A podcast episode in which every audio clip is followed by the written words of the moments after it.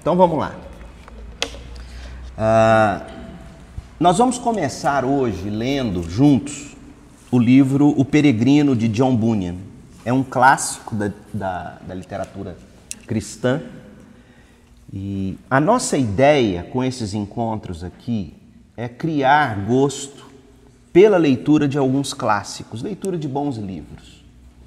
E nada melhor para nós do que começar lendo uh, O Peregrino. Na literatura cristã, depois da Bíblia, O Peregrino é o livro mais lido no mundo todo.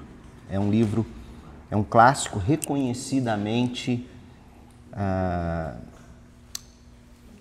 por todos os cristãos, né?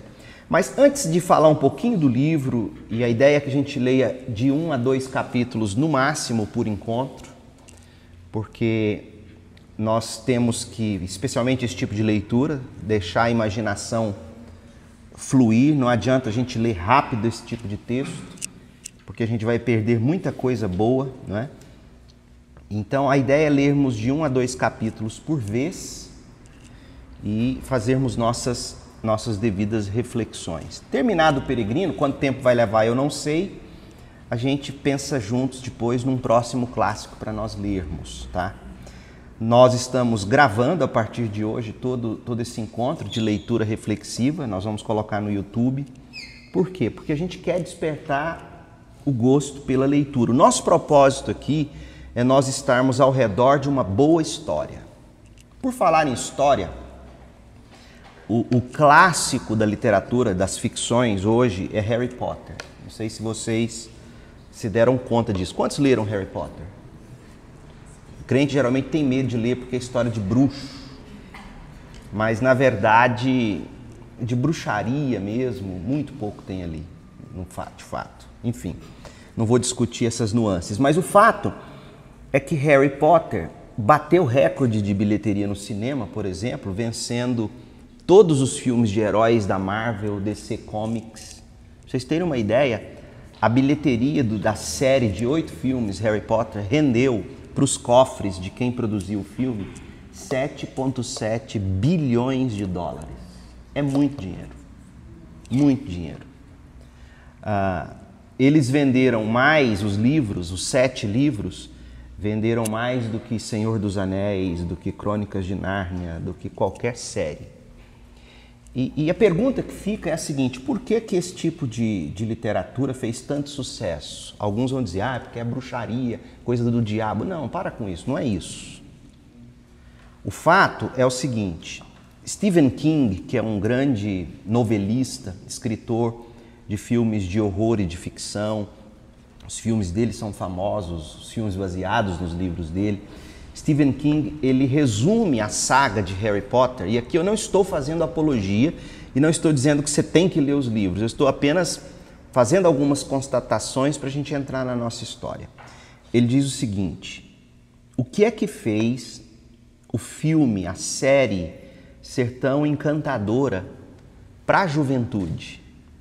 Meninos e meninas entre 7 e 15 anos que leram os livros, e aliás, existem pesquisas que comprovam que esses meninos de 7 a 15 anos que leram a série ou começaram a ler a série Harry Potter, esses meninos até então nunca, ou meninas, nunca tinham lido qualquer livro por prazer, lia porque a escola obrigava, mas depois que começou a ler Harry Potter, começou a ler outros livros.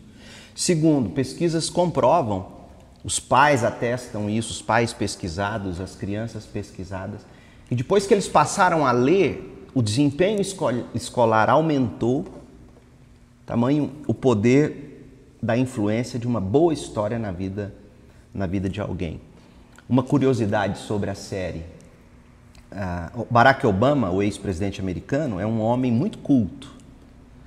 E apesar de, de haver discordâncias sobre suas políticas enquanto estadista norte-americano, mas ele é um homem culto, de muita leitura.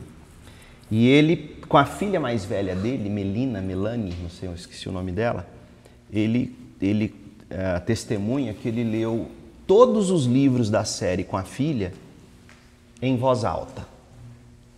Eles saía o livro, eles liam juntos. Ele lia em voz alta. O máximo que eu consegui fazer com os meus, não sei se eles se lembram disso, a gente leu juntos O Leão, a Feiticeira e o Guarda-Roupa, do, do C.S. Lewis, Crônicas de Nárnia. Mas a ideia é essa, é muito importante. A leitura em voz alta é um negócio importante. Para você ter uma ideia, os evangelhos, as cartas do Novo Testamento, vocês sabiam, elas não foram escritas para você ler em casa. Até porque não era todo mundo que tinha um Kindle na época, tinha um tablet para ler, baixava um PDF. É, não, não, era todo mundo que tinha livro, era caríssimo o livro. Não sei se você sabe da história, até a invenção da escrita, ou da escrita não, perdão, da imprensa com Gutenberg, era caríssimo você ter uma cópia da Bíblia, só os ricos tinham, só mosteiros guardavam os grandes livros. Inclusive tem aquele filme baseado em Humberto Eco, O Nome da Rosa, que mostra os mosteiros que guardavam os livros, os livros sagrados, os livros históricos, etc. E nesse ponto, os monges prestaram sim um grande serviço para a humanidade, preservando literatura. Uh, então, até que a imprensa é inventada e, passou-se a produzir livros em massa, era caríssimo você ter uma cópia de Isaías, por exemplo.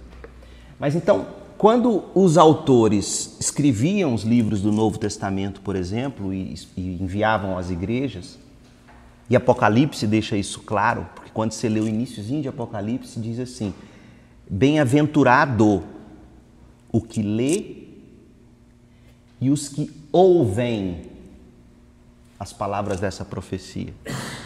Quem lê está no singular, quem ouve está no plural. Por quê? Porque era o...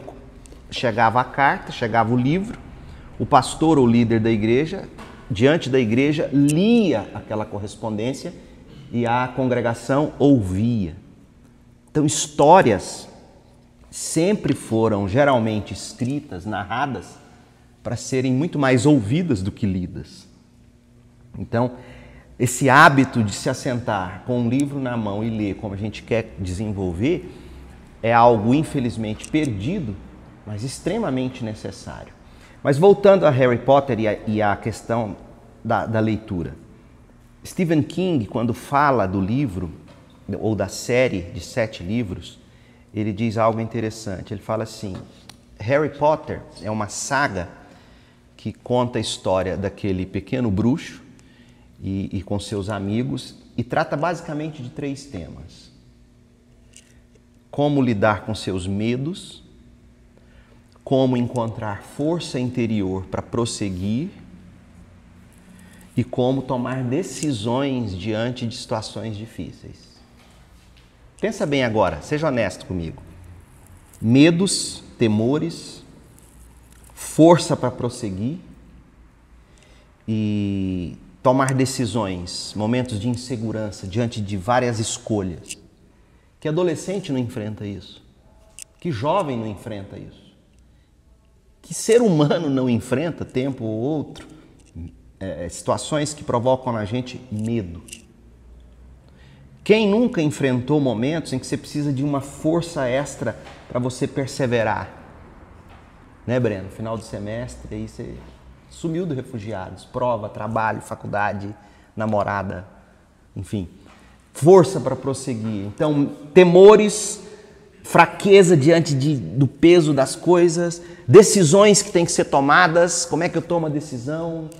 Saio desse emprego, não saio, arrumo outro emprego, não arrumo, namoro, não namoro, termino, não termino, que curso eu escolho. Então, a autora J.K. Rowling, o que, que ela faz? Ela pega essa temática e Stephen King diz que ela tem, de fato, ela tem uma mente elevadíssima, brilhante e ela desenvolve toda a sua história sempre tentando colocar isso. Como você enfrenta seus medos, como você encontra força para superar. Agora, a forma como ela apresenta isso pode ser equivocada quando a gente olha para a Bíblia. Porque a força que Harry Potter, do começo ao fim, encontra é uma força que vem dele. E os evangelhos, a Bíblia mostra que o caminho é outro. Eu não estou colocando isso para dizer que o que se ensina na saga Harry Potter é correto. O que eu estou tentando mostrar para vocês é a sacada da autora para escrever o que se tornou uma grande história. Ah, sobre boas histórias. Um dos grandes é Tolkien, que escreveu O Senhor dos Anéis é, e Hobbit, por exemplo. Tantos outros livros ele escreveu. Mas num livro que ele escreveu chamado Contos de, é, Histórias de Fadas, Histórias de Fadas, ele fala que uma história encantada, para ser uma boa história, ela precisa de quatro elementos. Quatro elementos. E vocês vão ver quando eu falar dele com vocês rapidamente, que são esses quatro elementos que a gente busca o tempo todo. Quando a gente acessa um vídeo no YouTube, vai assistir um filme no cinema, uh, numa conversa com amigos. É, são, são as questões que borbulham no coração da gente o tempo todo.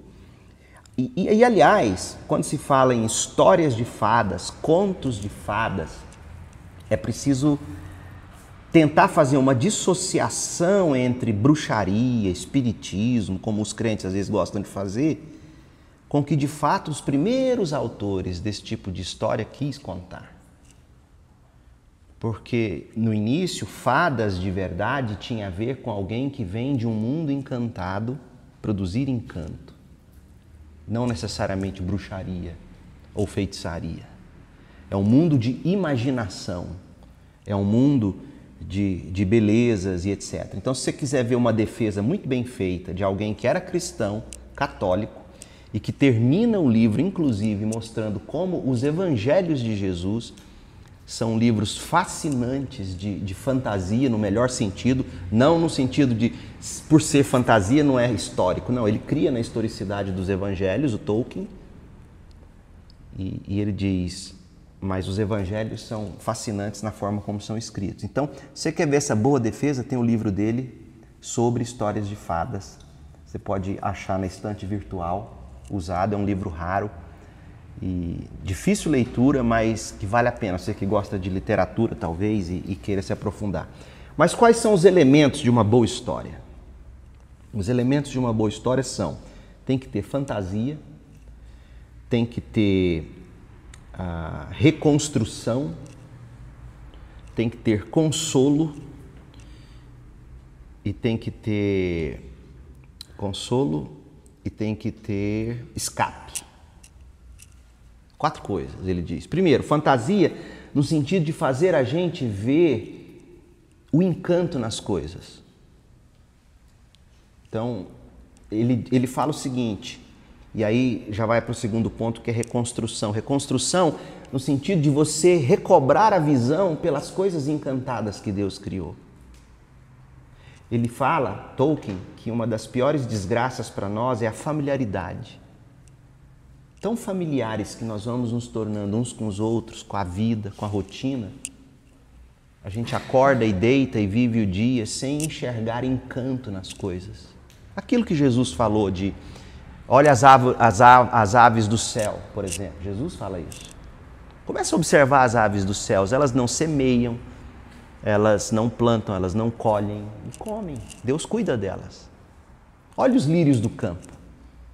Então Tolkien diz que a boa história te faz olhar para a vida com encanto, ver as coisas que tornaram-se rotineiras e mas que se torna agradável de novo ah, quando ele fala de escape, não no sentido de você se iludir e ir para um mundo paralelo fugindo, não. É escape no sentido de te levar para um outro mundo, um mundo real. E o Evangelho faz isso, por exemplo. O Evangelho sempre desenha para nós o mundo que é a terra por vir, a nova Jerusalém. A gente sempre vira e mexe, a gente vai para esse mundo se você pega, por exemplo, e quem faz isso muito bem nos livros dele, é C.S. Lewis, nas Crônicas de Nárnia, o mundo paralelo do escape, onde era? Entrava pelo guarda-roupa e lá eles caíam em Nárnia, não é? Essa era a ideia. Então, além de fantasia, além de recuperar a visão, fazendo você ver o encanto da vida de novo, além de te proporcionar esse escape para esse mundo paralelo, real, a, a a boa história tem que te trazer consolo, tem que te dar encorajamento. Então, é isso que a gente busca o tempo todo numa amizade, por exemplo, é ou não é? Você ficaria com um amigo que chato, monótono, que não, não te faz rir pelas coisas, não faz, sabe? Te faz pensar, que compartilha com você de alegrias e de tristezas e, e etc. Então, esses elementos são os elementos de uma bela história. Eu vou falar um pouco mais sobre isso domingo à noite, quando a gente for começar a série em João. Eu digo isso para a gente cair aqui agora no peregrino, porque o peregrino ele traz para nós esses elementos e a gente vai ler isso junto. Se você está com, com a sua cópia, eu vou ler a, a, Eu baixei aqui no Kindle, eu vou ler a tradução da editora Mundo Cristão no Kindle você acha esse livro por quatro e poucos reais, se você quiser comprar ele no Kindle. Se não, eu enviei o PDF da introdução e dos dois primeiros capítulos, que obviamente não vamos ler tudo hoje. E a gente vai ler, tá? Então vamos lá, deixe-me ler para você o prefácio à edição em língua portuguesa. Se tiver com sua cópia aí, me acompanhe. O Peregrino, o livro, a obra, venceu todas as barreiras o tempo, as diferenças culturais, o preconceito religioso e consagrou-se como a obra de ficção mais lida de todos os tempos, obviamente, até os recentes, né? Que foram os que eu citei, Senhor dos Anéis é... e a Harry Potter, por exemplo. Mas, em se tratando de literatura cristã, com certeza, foi a ficção mais lida de todos os tempos, sendo superada apenas pela própria Bíblia. Há mais de 300 anos, os leitores vêm buscando entretenimento, conforto e orientação na extraordinária história da jornada do peregrino. Percebeu os elementos aqui de uma forma ou de outra?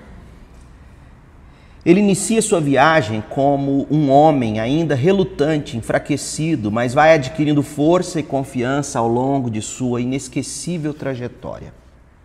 Milhares de crianças de todas as épocas e partes do mundo foram criadas ouvindo a narrativa das aventuras desse herói, tão vulnerável quanto elas. Óbvio que ele está falando aqui de crianças que cresceram num contexto cristão, especialmente na Europa e nos Estados Unidos, né?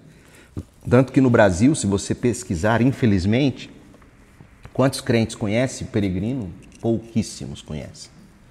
Menos ainda leram a obra. Será que, que cristão, que é o personagem principal do livro, chegará à cidade celestial? Conseguirá passar pelo vale da sombra da morte? Quando conseguirá livrar-se da pesada mochila que leva às costas? Também nas páginas deste livro, milhões de jovens e adultos descobriram que o caminho que conduz ao céu pode ser difícil, mas a recompensa sempre vale o esforço. Espelhar nossas lutas nas de cristão acaba sendo um exercício de fé e esperança. Somos, afinal, todos peregrinos. O autor John Bunyan tece brilhantemente a alegoria simbólica do destino religioso da alma daqueles que abraçam o cristianismo, levando o leitor a uma profunda e comovente reflexão e remetendo-o às páginas da própria Bíblia em cujos princípios fundamenta sua trama. Aí o editor conta um pouquinho da história de John Bunyan e de como ele escreveu esse livro. Bunyan nasceu na Inglaterra em 1628, século 17. Aos 20 anos, uma crise espiritual o abateu. Não conseguia entender o significado da vida e sua falta de fé resultou em um profundo conflito existencial. Converteu-se finalmente ao cristianismo puro e simples e distanciou-se da religião oficial da Igreja da Inglaterra, o anglicanismo. Ah, veja que ele fora criado dentro do anglicanismo, mas lá ele não encontrou o que ele realmente precisava, como a gente vai descobrir na alegoria quando a gente entrar na história. E com 20 anos de idade, frequentador de igreja em crise existencial. Como muitas vezes pode acontecer. Esse é um, é um dos grandes perigos do cristianismo, gente, da fé cristã, principalmente para aqueles que nascem em lares cristãos o cristianismo, a fé dos pais, nem sempre é a fé dos filhos, infelizmente. E no caso do, do, do, do John Bunyan, no início, ir à igreja da Inglaterra, ir à igreja anglicana para ele era, era uma rotina, era como ir à missa. Ele não tinha esse compromisso verdadeiro de vida, não é? Então ele se associou, depois que ele tem essa experiência de conversão, ele se associou a um grupo de evangélicos batistas. Aqui não cita que era batista, mas era, e ele se tornou um pastor batista. Porém, em 1660, rebelou-se contra a igreja oficial ao conduzir cultos sem autorização, sendo recolhido ao cárcere, onde permaneceu por 12 anos. A igreja da Inglaterra ela não permitia que você pregasse ou dirigisse culto, em que contexto fosse, se você não tivesse uma licença emitida pela igreja. Os batistas que nascem de uma dissidência dessa igreja, eles não tinham, portanto, essa autorização oficial. É, daí que os batistas nascem de um grupo que sai do anglicanismo chamado separatistas. Eles se separam deles. Então, da onde vêm os batistas? Vem de um grupo que olha para a igreja anglicana, a igreja da Inglaterra, percebe coisas ali que não batiam com o Novo Testamento, liturgia, batismo, etc é, muita gente dentro da igreja não convertida e eles querem purificar essa igreja, não conseguem, aí eles recebem o um nome jocoso de puritanos, e desse grupo é que saem tantos outros, dentre eles os batistas. John Bunyan sente-se vocacionado, chamado para pregar, resolve começar a pregar, não tinha autorização, eles abordam ele e diz, você tem que negar sua fé, ou no sentido de, de não pregar sem autorização. Ele diz, não, isso eu não faço. Ele tinha uma filha cega que dependia dele, mas nem por isso ele foi contra a sua consciência. Ele ficou 12 anos preso, quando o que todas as autoridades queriam era que ele simplesmente prometesse que ele nunca mais pregaria. Aí ele disse: Não, vocês me soltarem, hoje mesmo eu começo a pregar e permaneceu preso 12 anos. Em 1675, foi preso novamente, porque soltaram ele e voltou a pregar. E durante esse segundo período de reclusão, escreveu a maior parte de O Peregrino. O livro foi lançado em Londres em 1678 e tornou-se imediatamente um sucesso de vendas. A editora Mundo Cristão conhece bem o grande apelo que a alegoria de Bunyan exerce sobre os leitores brasileiros. A edição condensada e ilustrada da obra foi lançada em português em 1971 e teve uma nova edição publicada em 2008, também comercializado em formato eletrônico. O Peregrino Ilustrado já esgotou mais de 20 tiragens e continua no Brasil e continua a ser procurado por milhares de leitores todos os anos. Existem outras edições da obra em português. Uma das mais conhecidas foi lançada pela imprensa metodista em 1944. Se a obra foi escrita em 1600 e, e alguma coisa, no Brasil chegou em 1944. Que pena, né?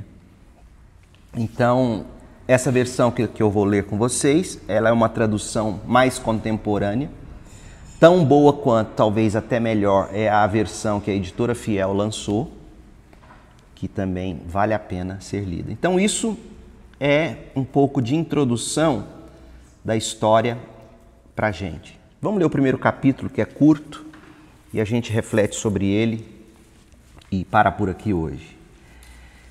Primeiro capítulo. Começa o sonho do autor. Cristão, guiado por evangelista, inicia sua peregrinação. Andando pelas regiões desertas deste mundo, achei-me em um lugar, em certo lugar onde havia uma caverna. Que caverna era essa? Era a prisão onde ele estava. Lembra que isso aqui é uma alegoria? Então ele chama a sua prisão de caverna e ele descreve o mundo como um mundo deserto. Ele fala que a vida é esse caminhar por regiões desertas. Então, tá vendo por que, que eu disse que esse tipo de leitura não é uma leitura para você fazer rápida? É como se você tivesse que mastigar palavra por palavra. Ele descreve a vida como uma região cheia de regiões desertas, né? E ele se achou num certo lugar onde havia uma caverna. Ali deitei-me para dormir e dormindo tive um sonho. Vi um homem vestido de trapos. Ele está fazendo alusão aqui a Isaías 64, 6, que fala que as nossas obras são trapos de imundícia. Lembra que ele era membro da igreja anglicana, igreja da Inglaterra? E ele diz que apesar da fé que ele tinha, nominal, todas as boas obras que ele tentava praticar, isso não passava de trapos. Então esse homem estava de pé em determinado lugar, com o rosto voltado para o lado oposto da própria casa, um livro na mão e um grande fardo às costas. Olhei e o vi abrir o livro e lê-lo, e lendo, chorava e tremia e já não se contentava. Rebentou em um choro sentido, dizendo: Que devo fazer? Nessa angústia, portanto, voltou para casa e se conteve o máximo que pôde para que sua mulher e seus filhos não lhe percebessem o desconsolo. Mas não podia mais calar-se, pois seu tormento crescia. Assim, afinal, revelou sua angústia à mulher e aos filhos e começou a falar-lhes. Minha querida esposa e filhos, disse ele, estou muito preocupado em virtude de um fardo que me pesa muito. Além disso, tenho uma informação segura de que nossa cidade será queimada com fogo do céu, em cuja terrível destruição eu, você, minha esposa e vocês, filhos amados, seremos destruídos, a não ser que haja uma maneira que não vejo de escapar pela qual nos libertemos. Então, pense aqui, ele começa a ler a Bíblia, porque ele estava com o livro na mão, a Bíblia começa a cutucar os pecados da alma dele, acusar a consciência dele. Esse é o fardo sobre as costas. Então, além do peso do pecado, além daquela aquilo que Paulo diz em Romanos, olha, eu sei o que é certo, mas não consigo fazer. Eu quero fazer o certo, mas eu não consigo. Uma coisa é querer, outra coisa é conseguir, pois eu não consigo. Então, ele está vivendo esse dilema. Ele quer agradar a Deus, mas não consegue. Hoje eu recebi um e-mail de uma pessoa que ouviu meu sermão sobre o Salmo 32, que eu preguei quarta-feira, sobre o perdão de Deus.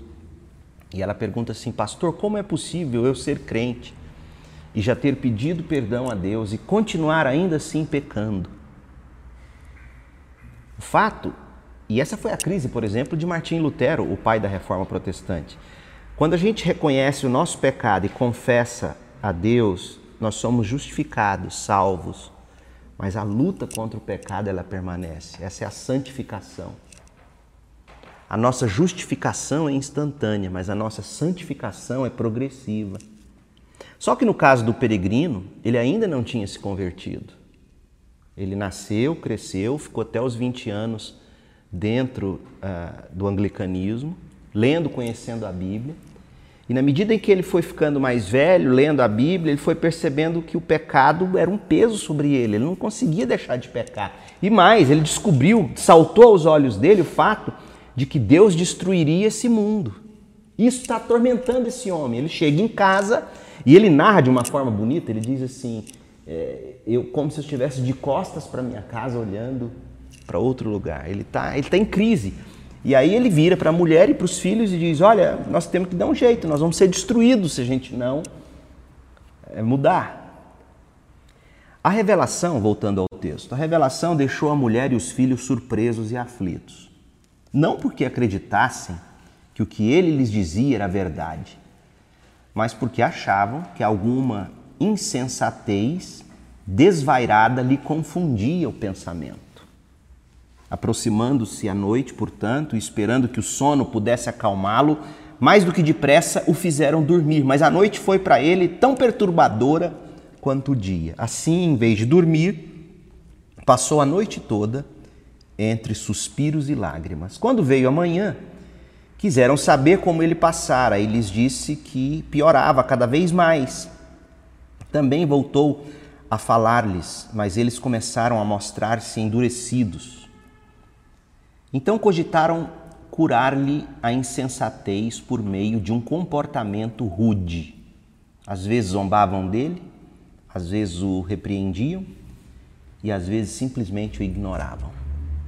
Então ele está testemunhando para nós o que é muito comum às vezes na vida de alguém quando Deus começa a convencer essa pessoa do pecado, da justiça e do juízo. Essa pessoa começa a querer trilhar o caminho de Cristo, a conversão.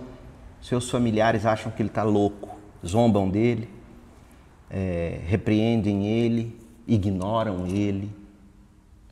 Não foram poucas as vezes que, quando eu tinha que batizar alguém, o grande temor dessa pessoa era que a família dele ou dela iria se voltar contra ele ou ela, porque agora ele passou para ser crente, por exemplo.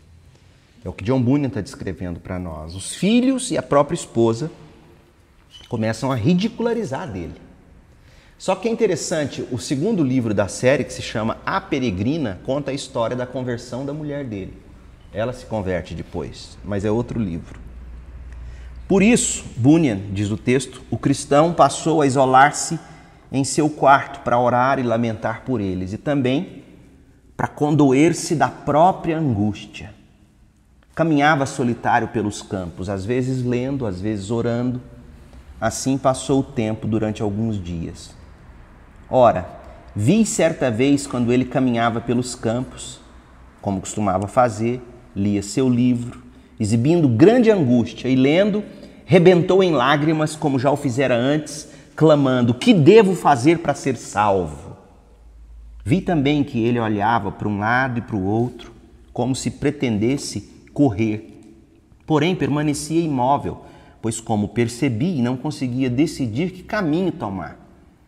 Olhei então e vi um homem chamado evangelista aproximar-se dele e perguntar-lhe: Por que você está chorando? Senhor, percebo que este livro que tenho nas mãos, que estou condenado a morrer e depois ir a julgamento. Não quero que a primeira coisa aconteça comigo, nem tampouco estou pronto para a segunda. Não quero morrer e não quero ser julgado por Deus. Disse então o evangelista: Por que não está disposto a morrer se esta vida é afligida por tantos males? Porque temo que esse fardo que trago às costas me enterre mais fundo que a sepultura e que eu venha cair na fogueira. Por isso eu não quero morrer, eu não quero ser condenado. E Senhor, se não estou disposto a ir para a prisão, não estou disposto, tenho certeza, a enfrentar o juízo e depois a execução. Pensar nessas coisas me faz chorar. Se é assim que você se sente, disse o evangelista, por que fica aí parado? Porque eu não sei para onde ir, Senhor. Então ele lhe deu um livro no qual estava escrito: Fujam da ira vindoura. O homem leu e, olhando para o evangelista, falou com muito cuidado: Para onde devo fugir? Respondeu o evangelista, apontando o dedo para um campo bem vasto. Vê lá longe aquela porta estreita? Não. Vê lá longe aquela luz radiante? Acho que sim. Pois fixe o olhar nessa luz e suba direto até lá. Ao chegar, você verá a porta. Bata e lhe dirão o que deve fazer. E aqui termina o primeiro capítulo. O que, te chama atenção nesse primeiro momento? Dele, dessa história, o cristão em crise, o que que seria para você algo a ser destacado?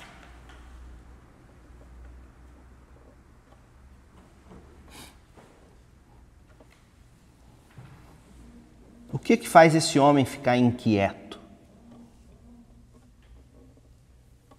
O que que tira o sono dele? O que que perturba a paz dele? Essa é uma das questões que se destaca aqui. Outra coisa,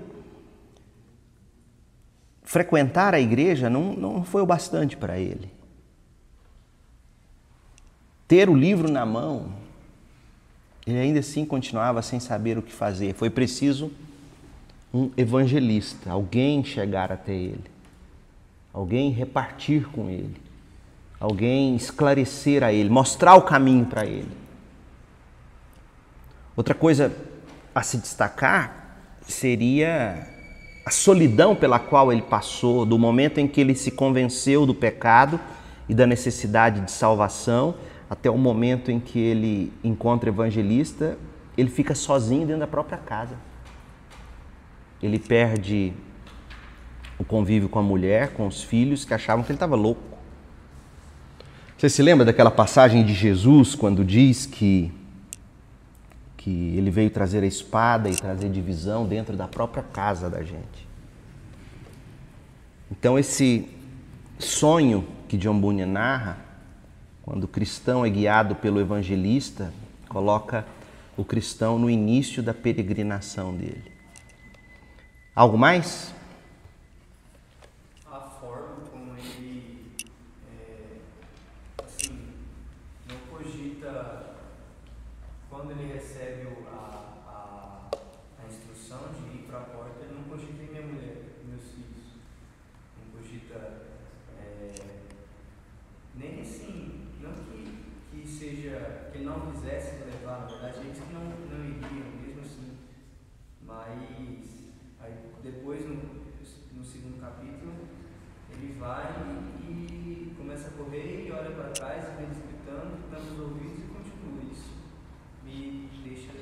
É, no capítulo 2, quando ele, apesar dos gritos de pessoas queridas, talvez até da família, né?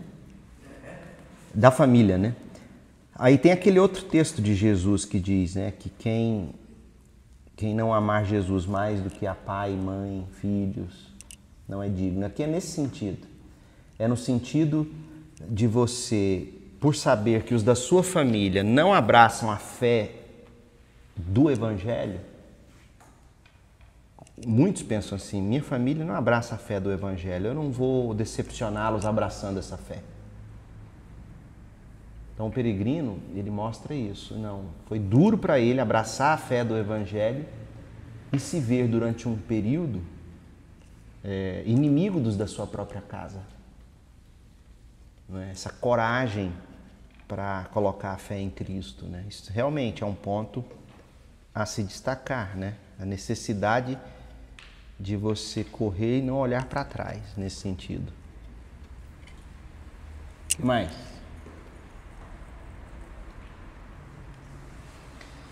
Então é isso. No próximo encontro a gente vai ver como que cristão chega ao pântano da desconfiança.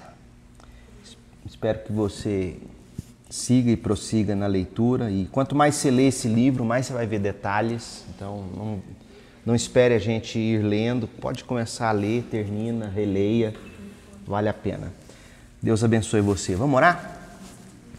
Pai, em nome de Jesus, muito obrigado, Pai, por homens como John Bunyan, com a mente tão privilegiada como aquele teve, trazendo para nós princípios e verdades tão fundamentais. Faça de nós, assim, homens e mulheres, como esse evangelista, dispostos a se aproximar de outros, precisando discernir sobre o caminho para a vida eterna.